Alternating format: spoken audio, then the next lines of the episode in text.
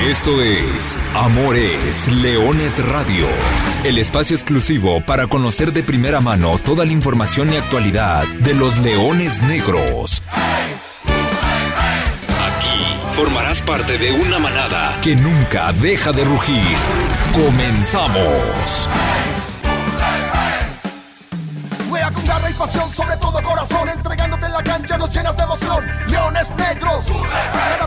Aliento, estés donde estés, Guadalajara, tu casa. Guadalajara, Hola, ¿qué tal? Hola, ¿qué tal? Eh, Muy buenas tardes, sean todos ustedes eh, bienvenidos a una nueva emisión de Amor es Leones Radio, el programa destinado para platicar de todo lo referente al equipo de la Universidad de Guadalajara, el equipo que nació grande, los Leones Negros de la UDG. Hubiéramos arrancado con el resumen, pero si nos iba a ir todo el programa. Y vaya que hay muchos temas que platicar. Por lo sucedido el lunes pasado en el partido pendiente de la jornada 1, ya digerido el resultado, lo que pasó y listos para analizarlo. ¿Dónde queda Leones Negros después de seis jornadas eh, disputadas, después de que se ha ido el primer tercio del torneo? ¿Qué pasó? Porque esa es la gran pregunta. ¿Qué pasó? Esas cosas son una en un millón. O bueno, para ser exactos, una en 505 partidos de la Universidad de Guadalajara. Desde que esta franquicia reapareció en el fútbol profesional en 2009, han pasado, se han disputado 505 partidos. Nunca antes había pasado lo que pasó el lunes. Nos tocó estar ahí, nos tocó vivirlo en primera mano y bueno, pues es historia y así se escribe la historia y es un partido que quedará en la memoria, pero hay que analizar, hay que dejarlo atrás y hay que empezar a pensar en lo que viene para adelante y tan adelante como el próximo domingo al mediodía. Será Domingo de Leones, pero nos trasladaremos como 150 kilómetros al norte. En los altos de Jalisco, en el estadio Gregorio Tepa Gómez, en el municipio de Tepatitlán, los Leones Negros estarán visitando a los salteños para jugar el partido correspondiente a la jornada número 7. Antes, las categorías inferiores estarán jugando clásico universitario, tanto en Liga Premier como en Liga TDP. De todo eso y un poquito más estaremos platicando esta tarde aquí en Amores Leones Radio. Con el gusto de saludarlos, yo soy Arturo Benavides, le agradezco el favor de su atención a todos los que nos escuchan en el podcast de Amores Leones Radio y por supuesto, saludo con mucho gusto al profesor Carlos Alberto Valdés. Profe, ¿cómo andas? Buenas tardes. Hola, ¿qué tal Arturo? A ti, a Lulú, a toda la gente que nos escucha. Ese dato que dabas es demoledor. Realmente más de 500 partidos tuvieron que pasar para que algo así ocurriera con Leones Negros.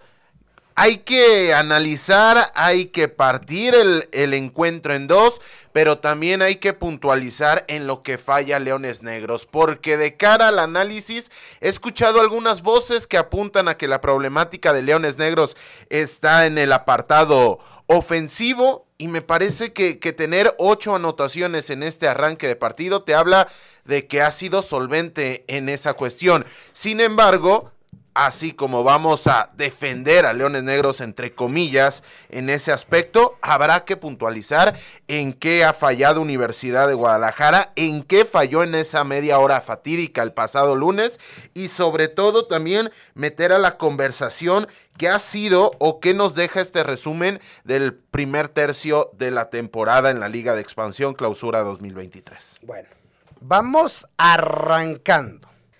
Y poniendo en contexto, los Leones Negros recibieron el lunes en partido pendiente de la jornada 1, segundo lunes en la historia de Leones Negros, ya había tenido uno ante Tepatitlán y les decía, a usted no sé qué tan bien le caigan los lunes, pero bueno, el grueso o el sentimiento generalizado es que el lunes es un día pesado porque se acaba el fin de semana, porque está muy lejos el nuevo, porque pues no es el favorito de la gente. Y pues para la manada que nunca deje de rugir, evidentemente no será un buen día para ver fútbol. Habían jugado ya una ocasión en el Guardianes 2021 contra los salteños justamente de Tepatitlán.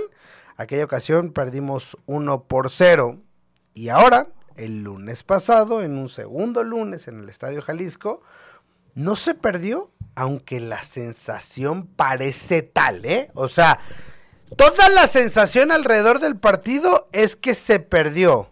Se perdieron dos puntos. El resultado final es 3 a 3. Y vamos con el juego.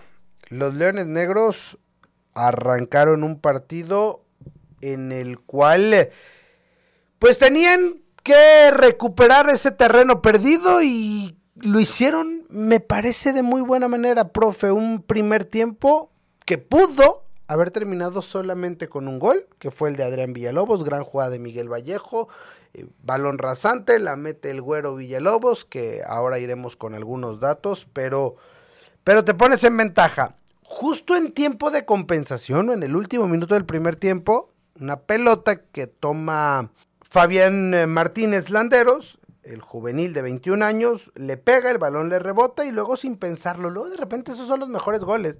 Cuando el jugador no piensa tanto, no sobrepiensa la jugada, le pega sabroso, poste gol y te ibas con dos goles de ventaja al medio tiempo.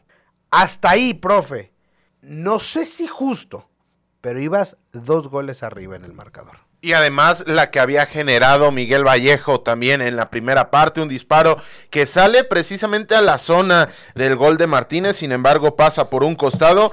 Me parece que habían sido 45 minutos bastante, bastante adecuados para Universidad de Guadalajara. De hecho, me atrevería a decirlo, los mejores 45 minutos en lo que iba del torneo porque habías generado, habías enfrentado un equipo que presentó cara en el estadio y te daba esa sensación de que en un duelo de mínimos Universidad de Guadalajara estaba consiguiendo resultados y no de máximos, un resultado amplio y un resultado cómodo, con lo cual, y dicho lo anterior, mucho más sorpresivo de lo que nos vas a hablar. Podemos decir que es un primer tiempo casi perfecto, sin ser nada del otro mundo, ¿eh? O sea, hay que ser sinceros.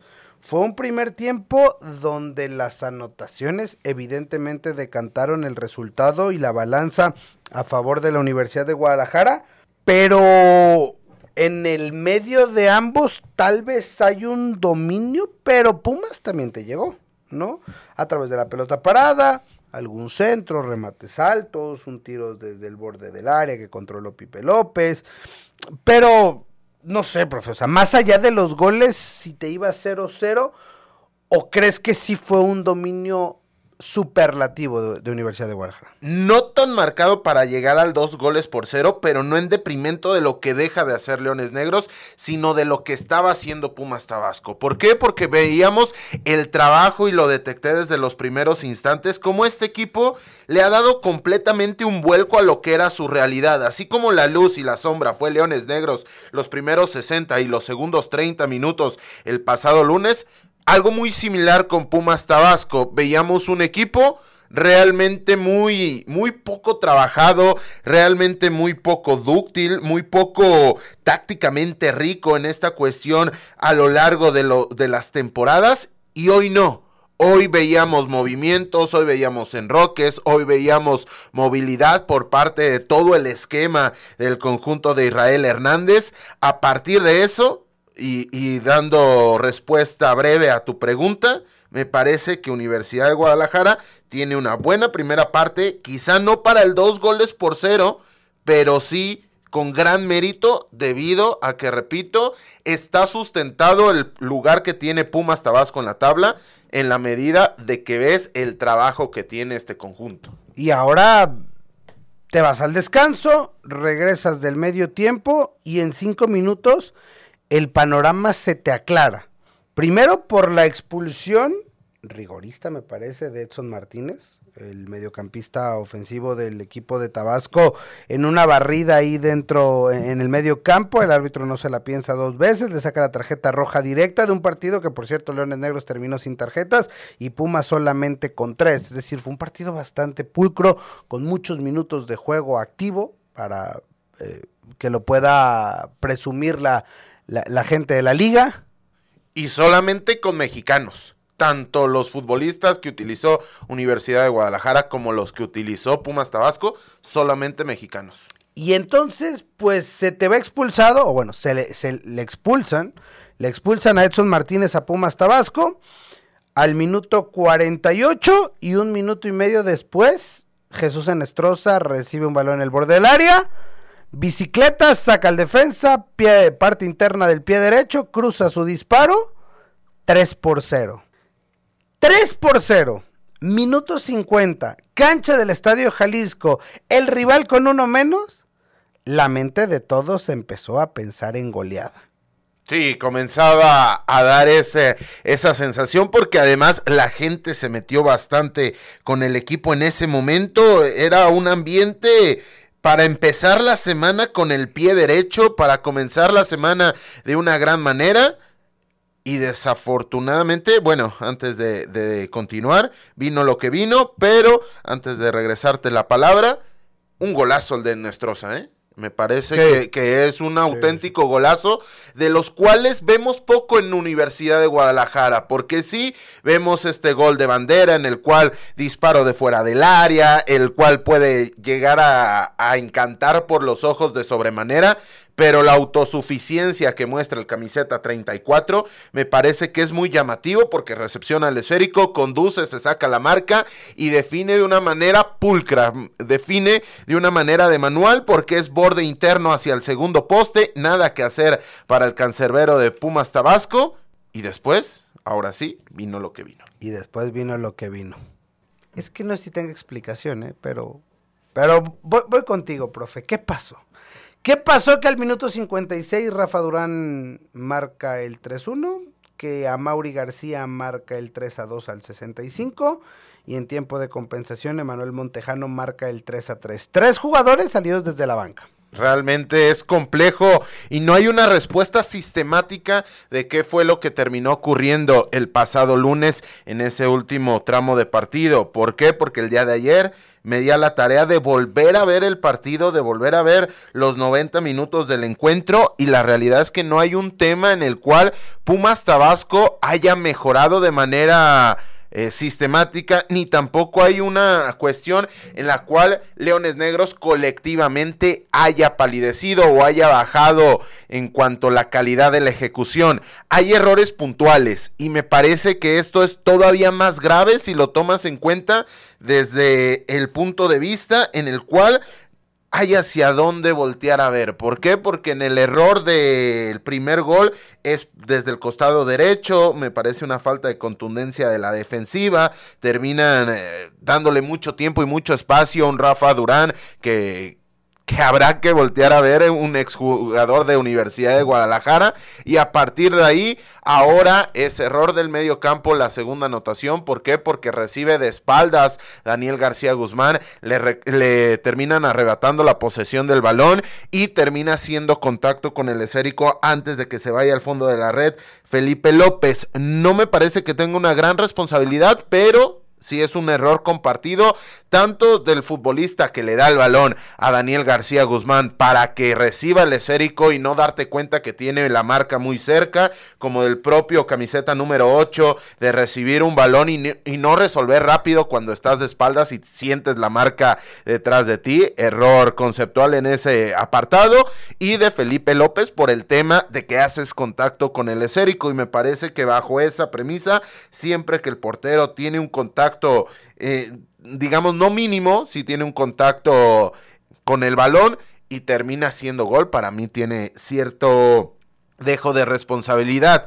Y la última anotación en un partido en el, en el cual los que conocemos Universidad de Guadalajara sabíamos que o llegaba el 4 a 2 o te iban a terminar empatando el partido. La, esa es la realidad después de haber visto tantos partidos de esta liga de expansión, de estos Leones Negros, me parece que sabías lo que venía y un tiro de esquina en el cual fallas en la marca, Emanuel Montejano termina acertando un tremendo testarazo y consiguiendo una remontada histórica para Universidad de Guadalajara y también de la mano para el conjunto de Israel Hernández. ¿Dónde está el pecado? O sea, porque el pecado y lo platicamos después del partido. Sería muy sencillo recaer en la parte anímica, ¿no? En el tema de las ganas. Que creo que puede jugar, ¿no? El hecho de que el equipo lo vio tan sencillo. Es más, no sé si esto sucede con 11 contra 11. A lo que voy. Vas ganando 3-0 y el rival tiene uno menos. O sea, mentalmente es, lo tengo en la lona. Y simplemente es cuestión de acabarlo. Cosa que nunca pasó. Aunque el balón estuvo mucho más cerca, ojo, del área, no de la portería, del área de Pumas Tabasco. ¿Cuál es el pecado? ¿Ser condescendientes? ¿Tratar de hacer una de más? ¿O simplemente no pudiste y Pumas te gana en, en la parte física y eventualmente, anímicamente, se fue emparejando y revirtiendo la situación? ¿Dónde crees que empieza todo, profe? ¿En el gol de Rafa Durán? que le regresa la vida muy pronto, porque son seis minutos después del 3-0. En el de Amauri García, que creo que ahí ya fue cuando empezó a sentirse. En la no concretar cuando tuviste las ocasiones cuando entró Alonso Hernández, porque las modificaciones fueron todas en ofensiva desde la banca tratar de guardar el resultado como tantas veces eh, lo llegamos a ver el año pasado en, en decir, ¿cuántos partidos no Leones Negros cerró en el 1-0? ¿Dónde crees que está el pecado? A mí me parece que donde se acentúa todo es en la segunda anotación. ¿Por qué? Porque no ganas el duelo individual. Primero Jairo González, posteriormente viene este error del cual ya hablábamos de Daniel García Guzmán pero si pones pause y en una toma abierta tal vez de televisión regular no se alcanza a percibir, pero si usted tiene una, una toma panorámica, en el momento que recibe el, el, balón a Mauri García, hay seis futbolistas de Leones Negros, no solamente por detrás de la línea del balón, sino que están a 40 metros promedio de distancia de donde está Amaury García. Es decir, fallas en el repliegue colectivo de la mano a errores puntuales. Y eso ya demuestra que te están ganando en el duelo mano a mano, que te están ganando el duelo dividido y que prácticamente, no quiero decir que bajas los brazos, pero que sí tienes un dejo de comodidad que le termina haciendo mucho daño a Universidad de Guadalajara. Este equipo, cuando compite, compite como bloque. Cuando termina disputando como individuos, es cuando me parece que se le ven las costuras a este conjunto. ¿Pudo caer el cuarto? Sí, sí, sí, sí. Para mí eh, vienen oportunidades interesantes. Volvemos a ver buenos minutos de Denilson Muñoz. Dicho lo anterior, él pierde el esférico que se termina convirtiendo en el tiro de esquina a favor para Pumas Tabasco, pero tiene buenas sensaciones. Martín Galván y Adrián Marín, habrá que exigirles más habrá que, que, comprometerlos más, porque más allá de que Martín Galván haya conseguido la asistencia al partido anterior, ya estamos en el primer tercio de competencia, has tenido muy pocos minutos es momento de arrancar y es momento de convertirte en una solución. Y a veces la solución no solamente se traduce en, posibilidades ofensivas, sino que si tienes a un costado, a un Denilson Muñoz, que apenas está teniendo sus primeros minutos, tienes a Ortega desde el otro costado, tú que tienes más experiencia, habrá que bajarle el ritmo, habrá que saber jugar y habrá que saber competir estos contextos de partido. Sí pudo caer el cuarto. ¿Qué tan cerca estuvo de definir Leones Negros el partido? ¿O no estuvo cerca de meter ese cuarto gol? Y es que el cuarto, la más clara para el cuarto me parece que es esa última de Alonso Hernández desde el costado de la izquierda, cuando parecía que el balón se iba de la cancha, termina estrellando el balón en el larguero, previo desvío de un futbolista de Pumas Tabasco. Y es que sí sí generaste en tres cuartos de campo, sí tuviste el balón en tres cuartos de campo, pero la realidad es que el arquero rival tampoco es que haya sido la figura. Ahí está. Ahí está un poco el análisis. Después, bueno, en tiempo de compensación, una pelota detenida, otra más, otra pelota detenida que ya en el mundo del fútbol es clave, es, vital. Eh, y, bueno, así es como termina cayendo el tanto del empate. Sí, con una pésima sensación y con un sabor a derrota probablemente, pero empate al final de cuentas, lo que nos deja algunos datos para seguir analizando. Por primera vez en 505 partidos, que es de los datos que tenemos firmes y concisos, porque no sabemos o no puedo asegurar si esto pasó entre 1974 y 1994, esos 20 años de los Leones Negros, porque los datos no están, digamos, tan sencillos de recopilar. Estamos en ese trabajo. Pero oficialmente y de los que sí conocemos, bueno, en, 505 partidos, los Leones Negros dejaron escapar una, una ventaja de tres goles. Fue en 35 minutos y el rival jugando con un hombre menos. Hasta ahí la historia. Después, el partido está empatado. No, no quiero que suene ni a consuelo ni mucho menos, pero Pumas o ningún representante de la UNAM ha logrado ganar en el Estadio Jalisco en las últimas siete veces que se han presentado. O si lo quieres ver de esta manera, de las ocho veces que ha venido un representante de Pumas al Jalisco, solamente ganó uno, que fue Pumas Morelos la primera vez que vino. Eso fue en el Bicentenario 2010. El resto, Pumas Morelos volvió al Jalisco tres veces, no ganó. Los Pumas, el primer equipo en Liga MX, vinieron en 2014, perdieron. Y con esta ya van tres visitas de Pumas Tabasco y tampoco han llevado más que empates. Tres empates, cuatro victorias para UDG. Pues esa historia de que a Pumas le pesa el estado, no el estadio, el estado de Jalisco, pues se mantiene un poco alrededor de Leones Negros. Después, dentro de más datos, lo del Güero Villalobos, y aquí te quiero escuchar, profe. Adrián Eduardo Villalobos, el lunes se convirtió ya o llegó al top 10 de goleadores históricos, otra vez, tomando en cuenta esta época reciente de la franquicia y en el top 5 de jugadores con más partidos.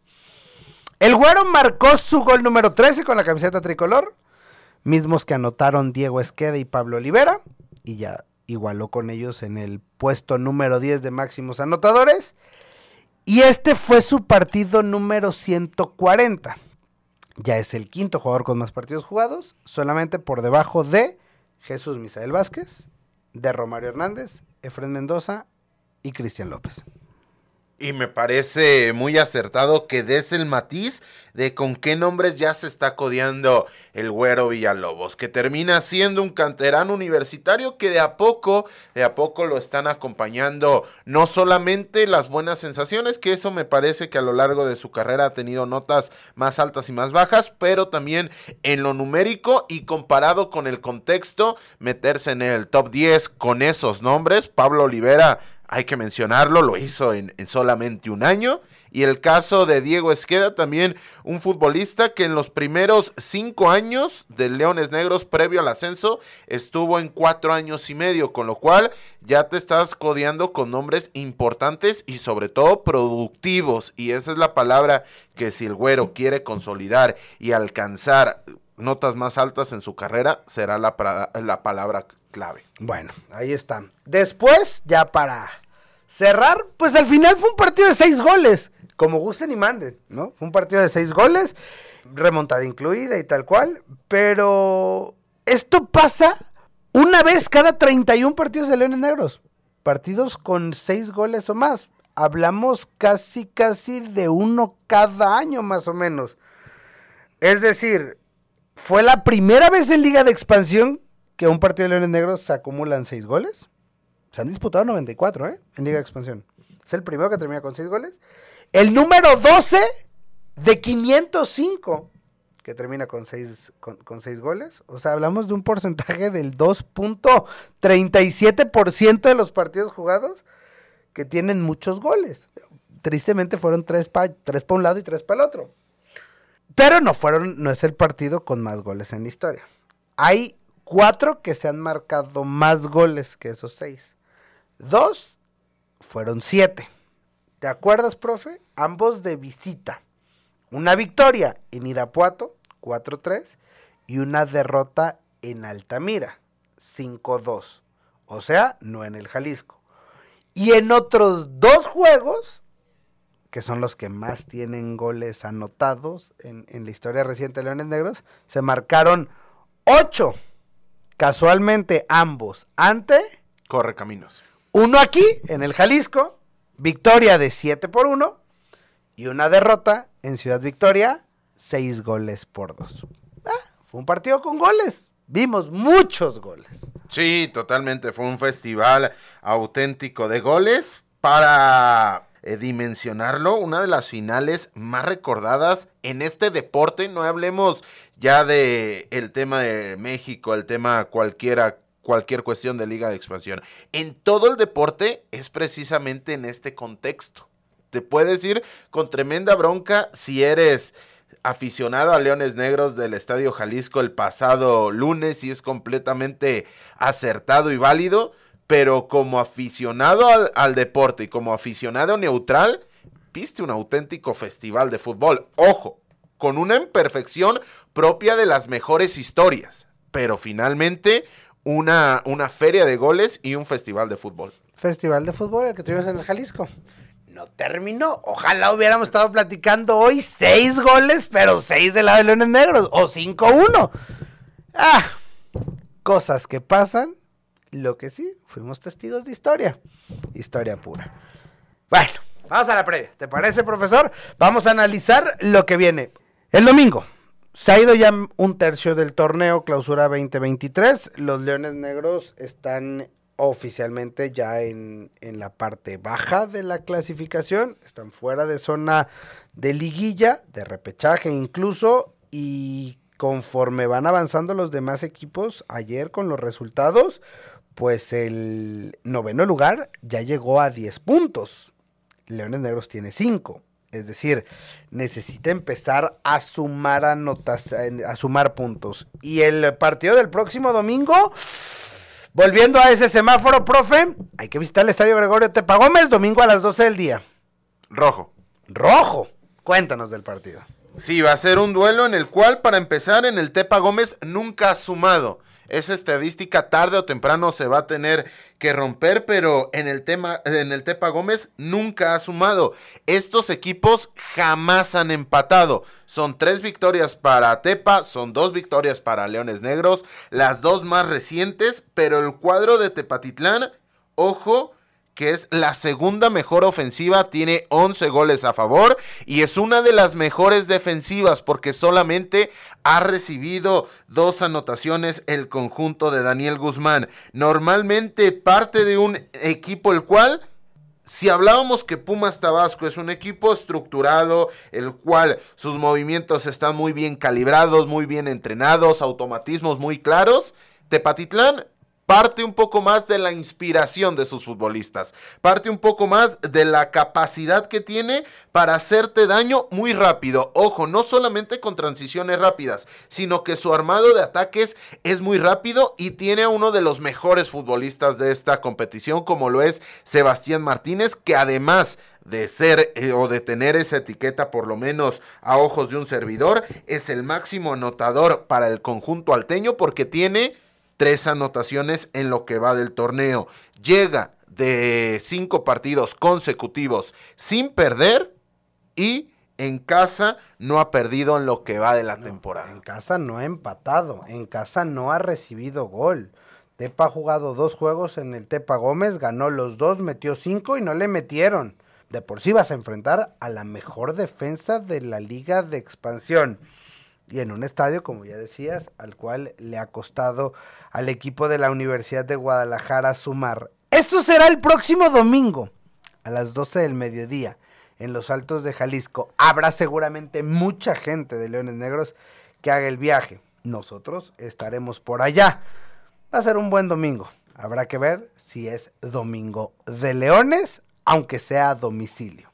Sí, totalmente. Bajo esa premisa inicial con la cual arrancabas tu comentario, me parece un experimento social muy, muy interesante el voltear a ver, siendo domingo en Tepatitlán, quién mete más gente. Porque eh, Tepa ha tenido representante oficial y profesional de Leones Negros en el pasado, con lo cual la cercanía con el conjunto eh, tricolor es bastante, bastante marcada tiene centro universitario, comunidad jalisciense, etcétera, etcétera. Desde el punto de vista social me parece un ejercicio muy, muy rico, porque cuando es entre semana, me parece que está sesgado. Totalmente. Hoy, hoy ya tienes la posibilidad de viajar porque inclusive el camión es muy económico, con menos de 70 pesos estás ahí en, en esa población.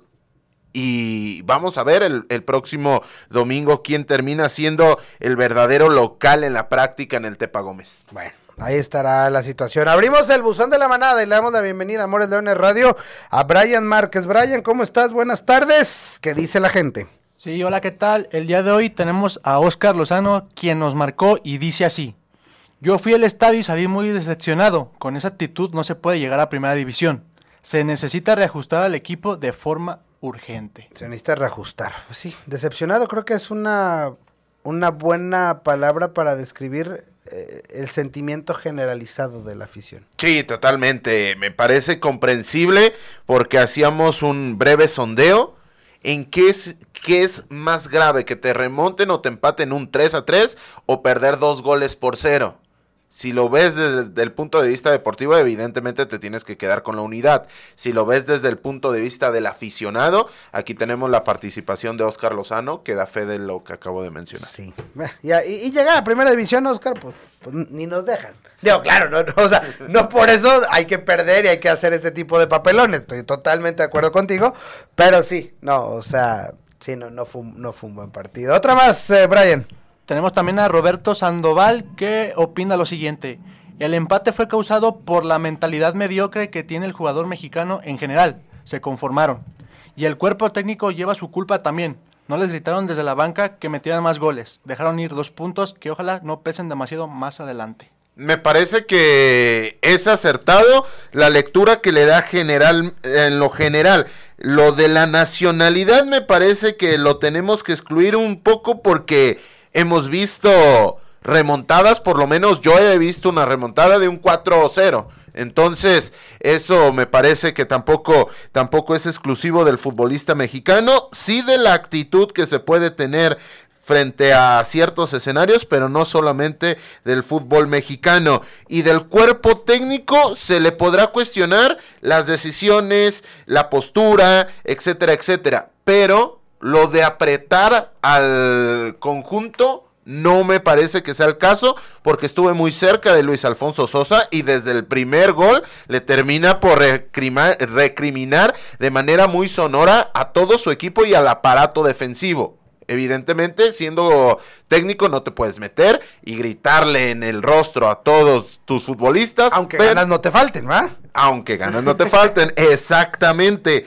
Pero, este, bajo ese tema, me parece que hay que cuestionar las decisiones, pero no el no apretar. Oye, Roberto, y, esos dos puntos, eh, me- en lugar de pensar que no pesen, pues habrá que recuperarlos. Habrá que recuperarlos, ya sea el domingo en Tepa, ya sea el próximo jueves eh, contra La Paz, ya sea en Zacatecas, contra Tapatío, o más adelante. Pero, pero, pero es urgente, porque el equipo necesita empezar a sumar, a recuperar posiciones, y, y porque si no, ese tren se va a empezar a ver más lejos. Eh, de verdad, anoche, 11, 15 de la noche que terminaron los partidos de Liga Expansión, abrí la, la tabla general para ver cómo había quedado y cuando vi noveno lugar 10 puntos dije, ah caray, ah caray, porque ya 10, pues ya 5 de diferencia, ya no es un partido, ya no es un partido y un empate para estar en noveno. Y ellos van a seguir sumando, así que hay que empezar, hay que empezar a sumar. Sí, totalmente de acuerdo. Hay una frase que dice que el entrenador después de un mal resultado, al día siguiente quiere cambiar no solamente a los 11, a los 18 de la convocatoria, al día siguiente de ese primer entrenamiento salva tres o cuatro del once inicial. Al día siguiente salva cinco o seis y previo al partido vuelven a jugar los mismos once. Eso es un sentimiento que es muy arraigado desde la dirección técnica, pero habrá que apretar porque curioso, la única victoria ha llegado con Aldo Mota de titular. Aldo Mota no pudo participar porque se fue expulsado. Habrá que ver si regresa. Si regresa el próximo domingo. Bueno, cerramos el eh, capítulo de Liga Expansión y antes de despedirnos porque estamos eh, por eh, terminar, vamos entonces con la cantera melenuda rápidamente. Profe, sigue sin poder caminar el equipo de Liga Premier y se viene fin de semana de doble clásico universitario. Sí, es un fin de semana estelar para Universidad de Guadalajara.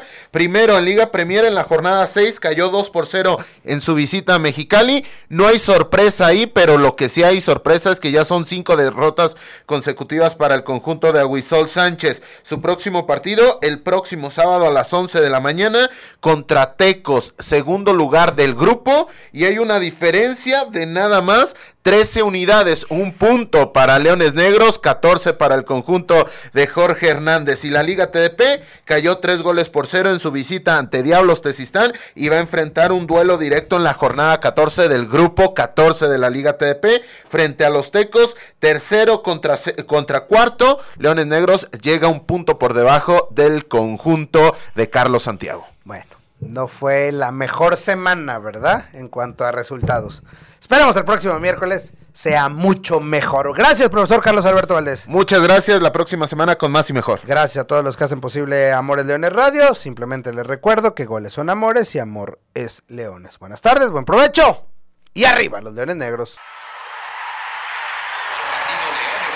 Hasta aquí llegamos. Gracias por ser parte de esta manada que nunca deja de rugir.